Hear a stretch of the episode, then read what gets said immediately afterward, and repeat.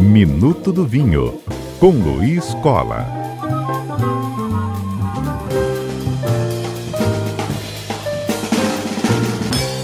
Luiz, hoje com você e aqui neste quadro, nosso, nosso ouvinte também passa a entender um pouco mais né, desse universo do vinho, mas no que toca a questão daquele vinho de guarda. Luiz, não é apenas um vou lá, está na garrafa, está pronto, vamos lá. Tem alguns que merecem ali uma questão mais apurada também, não é isso? Tempo. Pois é, é a questão do vinho de guarda sempre gera, gera muita confusão, né? Eu acho que o, bendito, aquele bendito ditado popular, né, de que o vinho, quanto mais velho, melhor. Eu costumo sempre dizer que até quem nunca, nunca bebeu uma taça de vinho conhece esse ditado. Ou seja, ele traduz uma, um mito, né? não, é, não, é, não é verdade. É, eu diria que hoje, de cada, cada 100 garrafas de vinho que chega, chega no mercado, 100 rótulos diferentes que chegam no mercado, eu diria que uns cinco são, são vinhos que vão ganhar com, com a guarda. Ou seja, quando eu falo de guarda, eu estou querendo dizer que é um vinho que a pessoa vai guardar minimamente por um período de três, cinco anos, podendo ser muito mais, podendo ultrapassar os 20 facilmente, no caso de vinhos que realmente têm essa característica. Eu, eu achei interessante abordar essa questão hoje, porque sempre chega mensagem para mim: olha, eu tenho um vinho aqui que estava na casa do meu avô, na estante dele lá, é um vinho de 1975, é um vinho rosé, é, vamos pegar aí uma, uma marca nacional, sabe? Aquele vinho que ficou lá na estante tomando luz. ah, tem algum valor, é porque é antigo, ou seja, não, não tem valor nenhum. É, é um dos vinhos mais vendidos no mundo nos anos 70 era um vinho português chamado Mateus Rosé.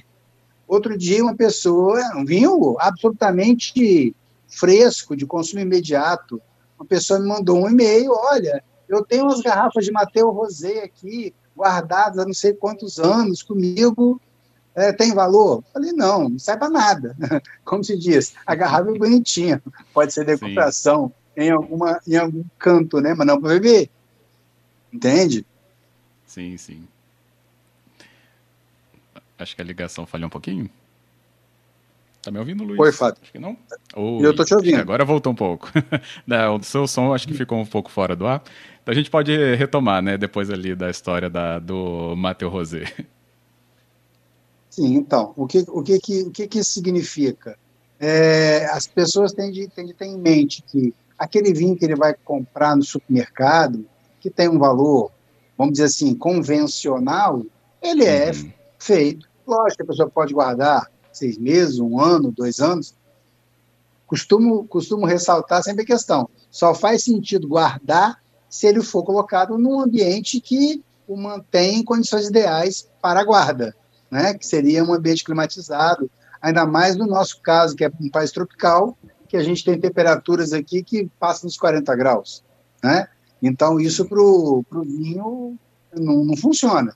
Você deixar uma garrafa de vinho por alguns dias nessa temperatura, não vai causar nenhum problema. Mas se ela for ficar guardada mais de ano, é, cozinhando lentamente, uma temperatura que vai oscilar aí de 25 a 40 graus, não, não é nada bacana. Então, neste caso, a pessoa tem de ter em mente que se eu vou, ah, eu quero, eu, poxa, eu quero comprar um vinho para guardar, porque meu aniversário vai ser daqui a de 40 anos, vai ser daqui a 5 anos, e eu quero um vinho bacana para procurar hoje, eu viajei, vou trazer e vou guardar. Então, se a pessoa vai pensar no vinho de guarda para uma ocasião como essa, tem de ser guardado numa adega climatizada. Senão, não vai adiantar. Provavelmente, esse vinho daqui a cinco anos, guardado em más condições, vai ter passado do ponto. Então, Entendi. não vai ser uma boa experiência. Uhum. Eu, eu, até falo isso porque ontem eu recebi um, uma mensagem também. Olha, eu sou de 88, ou seja, alguém que deve estar perto de fazer seus 32 anos. Eu queria um vinho dessa safra, você sabe onde eu posso conseguir? Tá? Eu até, até achei num lugar e indiquei que ele comprasse. Mas, poxa, um vinho de 32 anos não é o, o simples fato de ser de 1988 que vai dizer que esse vinho vai ser bacana para comemorar o aniversário. Tem que ser um vinho que tem essa característica. É, a, a pessoa tem que ter em mente o seguinte: os vinhos tintos que envelhecem bem, eles têm uma acidez pronunciada e taninos, uma estrutura né, tânica muito importante, muito vigorosa, que ajudam o vinho a durar mais tempo. Mais importante do que durar, eu faço aqui esse, esse destaque, é o fato do vinho melhorar. Só durar não significa nada. Você pode comprar um, um desses vinhos que eu citei, né, mais simples, beber ele agora, beber daqui a um ano, beber daqui a dois anos, daqui a três anos, ele continuar bom, mas não quer dizer que ele vai melhorar. O vinho de guarda só faz sentido se ele for melhorar. Melhorar. Né? Uma coisa é ele durar, outra coisa é ele evoluir, ele melhorar. É como você imaginar duas pessoas, dois irmãos gêmeos. Um, um estudou até a faculdade e o outro parou no primário. Né? Então, a, gente usa até o termo, não, não em português, é a educação do vinho, ou seja, deixar o vinho evoluir e se tornar algo melhor. Entendi, muito bom. Luiz, a questão também da produção, né, o modo com que a tecnologia também, as pesquisas juntamente, né, para a produção dos vinhos, que hoje a gente tem disponível no mercado, levam para também este consumo mais imediato? Sim. O, o que, que acontece? É, parte dessa história do vinho quanto mais velho melhor vem disso também. A antiga vamos dizer assim, tecnologia de, da viticultura, aí até antes da Segunda Guerra Mundial, vamos colocar assim, era você não tinha, você não dispunha de equipamentos de, de, é, de refrigeração, o que a gente chama de, de as instalações de aço inox com temperatura controlada. A, corre água gelada ali que controla o processo de fermentação. Que a fermentação é, é basicamente quando a uva entra nesse processo, ela começa a liberar gases e esquenta, né? Borbulha, literalmente. Então, você, com, com, com o uso desses tanques de inox com temperatura controlada, você regula essa, essa, esse processo de fermentação. Esse é um, dos, um, do, uma das maneiras de ajustar. Outro aspecto, antigamente não tinha muito suporte meteorológico, né? Então o cara chegava à época típica de colher a uva, se a uva estava perfeitamente maturada ou não, ele ia colher, se ele não colhesse, se chovesse, ele ia perder é, qualidade, podia perder até a safra, é um ano inteiro de trabalho. Hoje em dia, o cara monitora, lá tem laboratório, dentro da vinícola, monitorando se a uva chegou no ponto de maturação ideal. Tudo isso torna o vinho é, mais redondo, mais pronto, né? E antigamente você precisava deixar um vinho guardado muito tempo antes de beber, porque esse vinho tinha algumas asperezas em sua produção. Né? Entendido. Bem, é, o ouvinte aqui pode mandar também a sua questão pelo 992994297. Eu recebi aqui dois elogios, também aqui do Paulo, falando parabéns, porque falar de vinho de guarda realmente é trazer muitas das explicações dessas nuances, então, que pouca gente tem acesso ainda recebi aqui do Cláudio e ele falou: Luiz, com esse conhecimento todo, não dá mesmo para perder vinho, então a gente já fica muito mais por dentro do assunto. Luiz, regiões produtoras e quais, então, rótulos ainda conservam essas características que permitem a guarda? Pois é, Fábio. A, a, antes de mais nada, antes de falar de regiões produtoras, é, não, é simples, não é simplesmente o fato de ser a região produtora que vai garantir que o vinho é de guarda, só para ficar bem claro isso. Como uhum. eu mencionei antes, nos vinhos tintos, é, a região, né, a uva que está sendo, tá sendo cultivada ali, ela tem de garantir é, uma boa acidez e ter um, um, um aporte tânico é, suficiente, né, ser uma uva robusta, para poder é, suportar uma guarda mais longa e o vinho se torna melhor.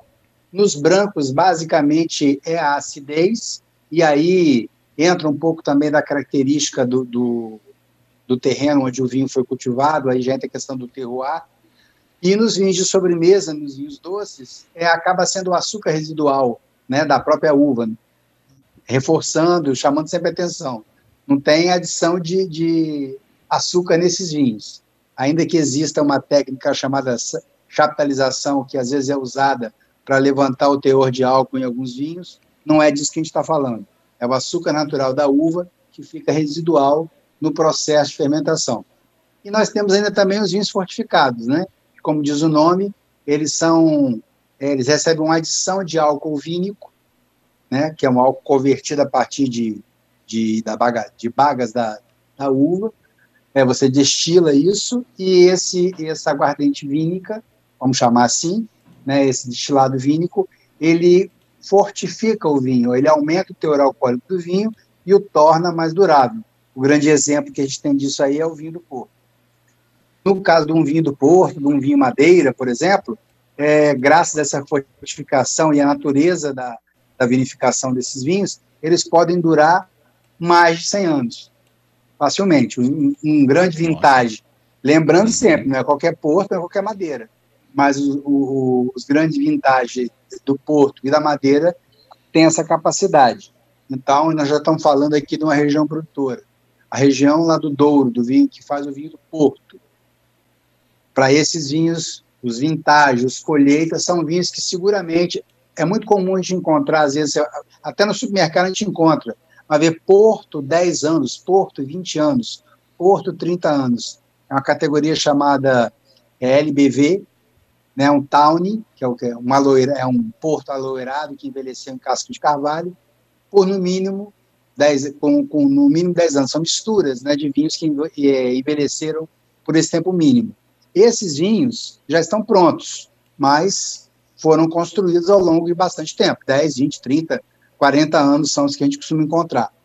Já os colheita e os vintage são vinhos que têm capacidade de durar muito tempo é, no caso do vintage, eu costumo dizer que você tem de comprar um vintage e deixar para o neto ou bisneto, que é um vinho que começa a ficar bom depois dos 50 anos.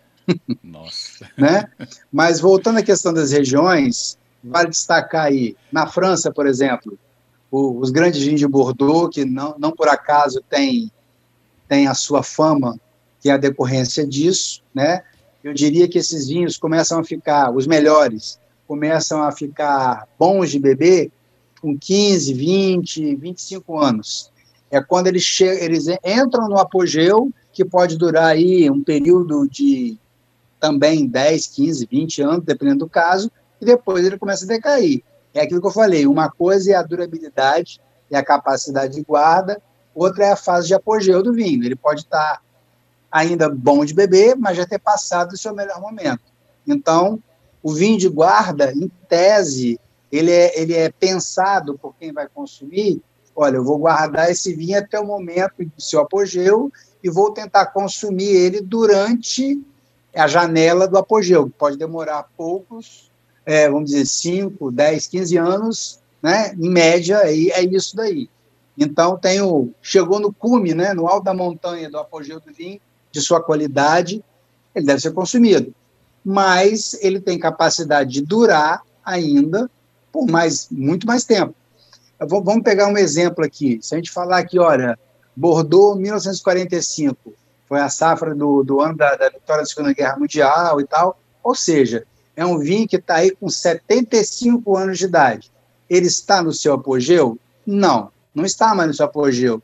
Ele ainda está bom de beber? Sim, está bom de beber. Mas ele não está mais no seu ápice né? É como se a gente imaginar um, um atleta, um atleta entre os 25 e 30 anos, um jogador de futebol, está no seu ápice, no seu apogeu é, esportivo, atlético, uhum. e com 35 aos 40 anos, ele ainda pode ser um grande jogador, mas ele já não tem mais o seu apogeu atlético para ajudar. Deu para entender? Sim, corretíssimo.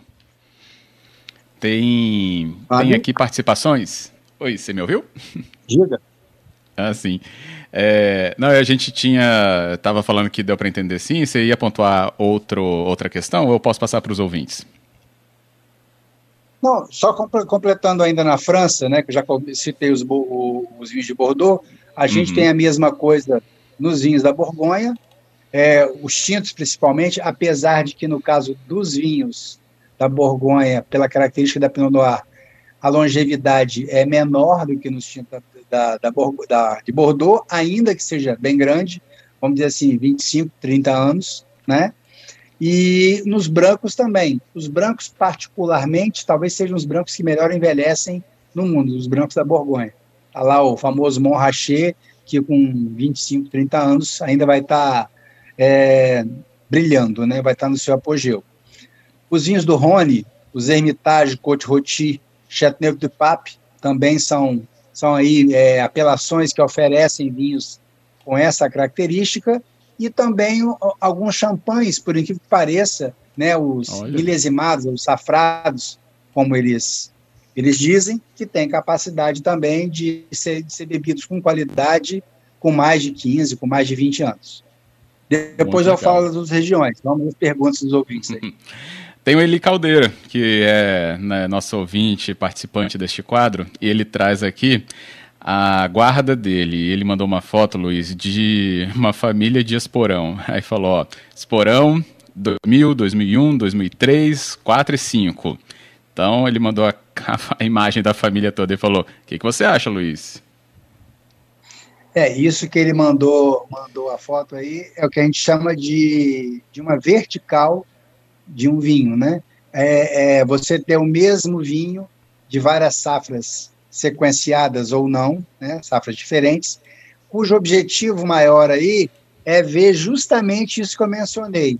Você observar como que o vinho está evoluindo, né, safra a safra. Você começa a entender que um vinho é capaz de atingir tal apogeu quando você bebe, por exemplo, o vinho dele que é do Alentejo, 2001, e bebe o 2005, quatro anos depois, e você percebe que o 2005 está no apogeu e o 2001 já está perdendo um pouquinho da fruta, um pouquinho do interesse. O intervalo pode ser pequeno, mas você já consegue perceber isso. Se às vezes o vinho fosse o 95, por exemplo, isso ficaria ainda mais claro. Então, essa questão do, do, da guarda, do apogeu do vinho, do seu momento ótimo, demanda um pouco de experiência de quem, de quem vai, vai guardar o vinho. É, é importante a pessoa se informar da, da, o potencial de guarda, né? Uhum. Isso não é, não é uma ciência exata. Você tem de uma safra, inclusive a safra vai, vai ter influência sobre isso. Nos casos do vinho de Bordeaux, você pode ter uma safra consecutiva a outra e uma custar o dobro do preço da outra, justamente pelo fato de que às vezes na, na, um determinado ano foi ruim a safra, né? E o vinho não tem o mesmo potencial de, de amadurecimento do outro. E isso faz com que o preço final do vinho seja multiplicado até mesmo por dois. Ótimo. Também recebi aqui o Sérgio Barros de Andrade, de Ibiraçu, também está nos acompanhando. Sérgio, eu vou guardar aqui a sua mensagem, sua dúvida, para o nosso quadro das dúvidas para ser é, melhor atendido. E aí, para a gente concluir, Luiz, o que, que você ia citar ainda das regiões? Assim, então vamos finalizar aqui com outras regiões que são muito importantes no, nesse aspecto de, de guarda dos vinhos. No caso da Itália, por exemplo, no Piemonte, nós vamos falar dos barolos e barbarescos, feitos com o Nebbiolo, que tem esse potencial, talvez sejam, sejam os vinhos italianos que têm o maior potencial de guarda. Eu já tive a oportunidade de beber Barolo com 70 anos de idade e o vinho ainda estava dando um show. Talvez ele pudesse até ter ficado melhor em algum momento nesse intervalo, mas ele ainda estava excelente aos 70 anos de idade. Né?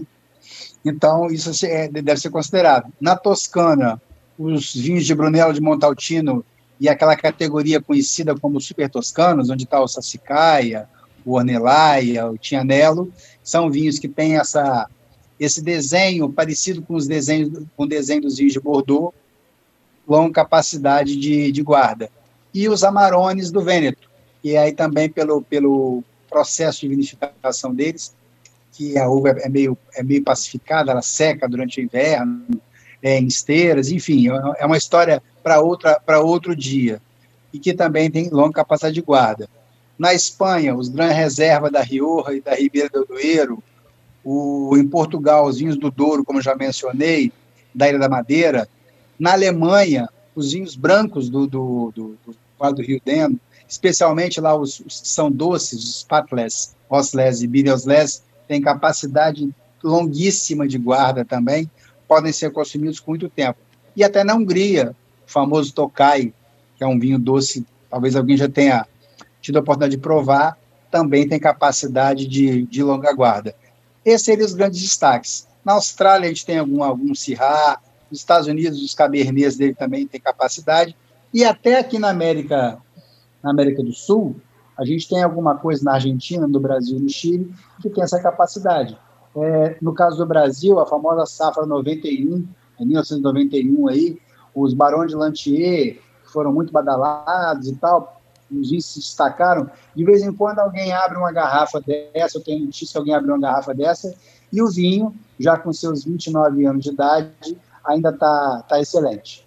Né? Então, cabe, cabe dizer que é possível não só pensar na região, depende muito como o vinho é feito e onde ele foi feito, e pela mão de quem, né? que também tem Sim. influência sobre isso.